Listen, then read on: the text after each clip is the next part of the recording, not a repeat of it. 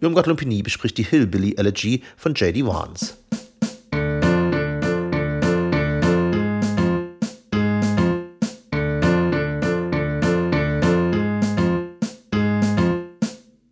J.D. Vance, Hillbilly Elegy.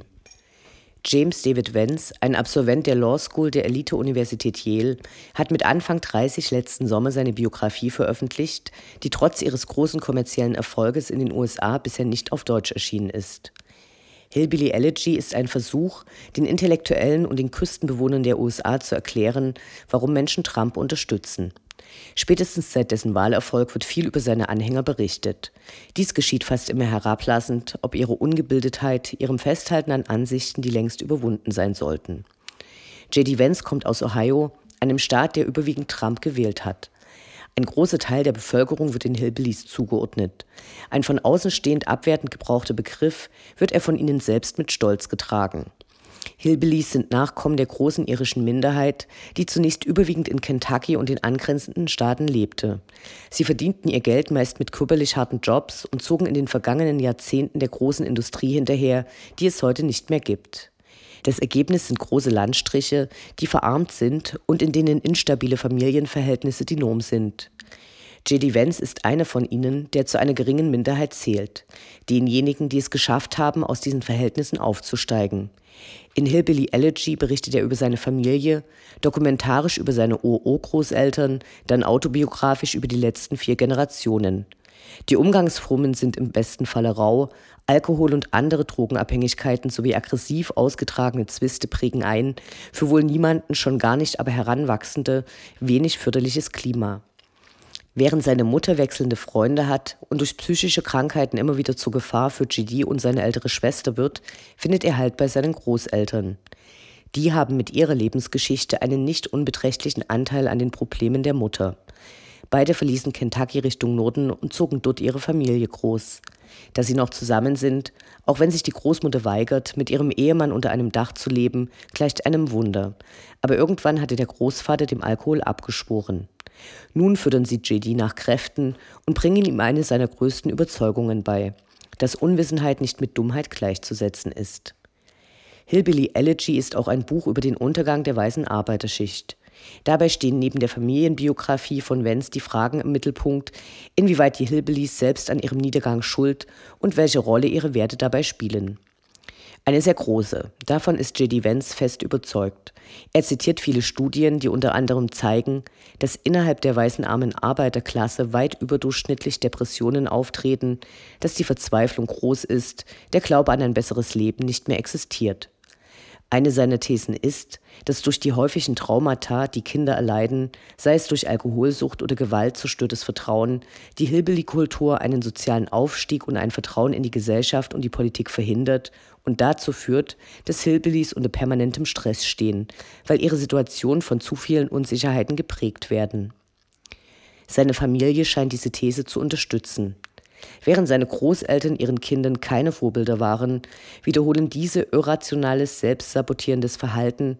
Erst bei ihren Enkeln ändern sie sich. Die Geschwister der Mutter entkommen diesen Verhältnissen, indem sie sich Partner außerhalb dieser Kultur suchen. Ein weiteres Problem ist nach J.D. Vance Schlussfolgerungen die Einstellung zur Arbeit. War in den vergangenen Jahrzehnten bei harter Arbeit ein gewisser Wohlstand möglich, sind diese Jobs nun verschwunden. Gleichzeitig wird der Wohlfahrtsstaat bzw. die staatliche Stütze als bequemes Mittel zur Eigensicherung angesehen. Harte Jobs will aber niemand mehr übernehmen. Dafür führt er zahlreiche Beispiele an. Ein Freund, der seine Arbeit kündigte, weil er nicht mehr zeitig aufstehen wollte, dann aber auf Facebook Obama dafür verantwortlich machte. Ein anderer kommt immer zu spät und macht überlange Pausen und verliert deshalb seinen Job. Ein zusätzlicher Faktor ist die neue Drogenepidemie, der in den letzten Jahren immer mehr zum Opfer gefallen sind. Würde J.D. Vance nicht selbst aus dieser Kultur kommen, würden seine Berichte nur abfällig klingen oder anders.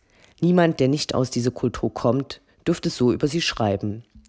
Er beschreibt aber auch, wie ihm das Netz seine Familie und deren Unterstützung zum Erfolg und damit zum Verlassen dieser Kultur halfen – seine Großeltern, seine Schwester, die ihn aufzog, während die Mutter mal wieder beim Entzug war, seine Lehrer, die ihn motivierten.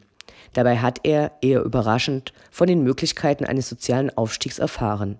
Sprich, die wenigsten dort wissen, dass sie aufgrund ihrer Armut fast einfacher als Schüler aus dem Mittelstand studieren könnten, weil sie Stipendien erhalten, nutzen diese aber nicht, weil in ihren Familien noch nie jemand studiert hat. Anerzogene Hilflosigkeit nennt J.D. Vance die von einem Soziologen entdeckte Einstellung. Die Überzeugung, die durch viel Unglück geprägt wurde, dass man schlicht nichts ändern könne. J.D. Vance hat, und auch das dürfte für Liberale eher schwierig zu akzeptieren sein, die Armee geholfen. Nach seinem Highschool-Abschluss fühlte er sich von der Aussicht aufs College überfordert und verpflichtete sich für vier Jahre Marineinfanterie. Leuten mit einem anderen sozialen Background erscheinen seine Berichte über diese Zeit leicht surreal. So lernt er zum Beispiel, dass man Angebote von Banken vergleichen kann oder dass man bestimmte Rechte durchsetzen kann. Vor allem aber Vertrauen in sich selbst, etwas, das in der Hillbilly-Kultur kaum gefördert wird. Politiker haben das Ausmaß der sozialen Krise der armen Weißen unterschätzt, schauen auf sie herab, ohne sie zu kennen. So hat Hillary Clinton sie im Wahlkampf als Jammerlappen bezeichnet, als Rassisten und Schwulenhasser. Äußerungen, die ihr in diesen Staaten natürlich geschadet haben. Menschen haben auch ohne diese klaren Äußerungen ein Gespür dafür, wer verächtlich auf sie hinabblickt. Hillbilly Elegy war ein großer Erfolg und wurde von vielen für Erklärungen der Wahlergebnisse herangezogen. Kritisiert wurde J.D. Vance aber auch, und zwar dafür, dass er, für einen konservativen Republikaner nicht unüblich, an den American Dream, also die Möglichkeit eines Aufstiegs durch harte Arbeit glaubt und dabei die strukturellen Probleme, wie zum Beispiel die schlechte Ausstattung von Schulen außer Acht lässt. Drogensucht trägt viel zu den Zuständen bei. Aber die übliche Antwort des Staates, nämlich Gefängnis statt Rehabilitierung, hilft offensichtlich nicht. Die fehlende Antwort der Demokraten auf die Probleme der arbeitslosen Arbeiterklasse verhalf Trump zu seinen Stimmen, nicht nur die Übereinstimmung mit seinen sexistischen und rassistischen Parolen. Der Wert des Buches für eine Diskussion über Werte und soziale Missstände ist ungleich größer als sein literarischer.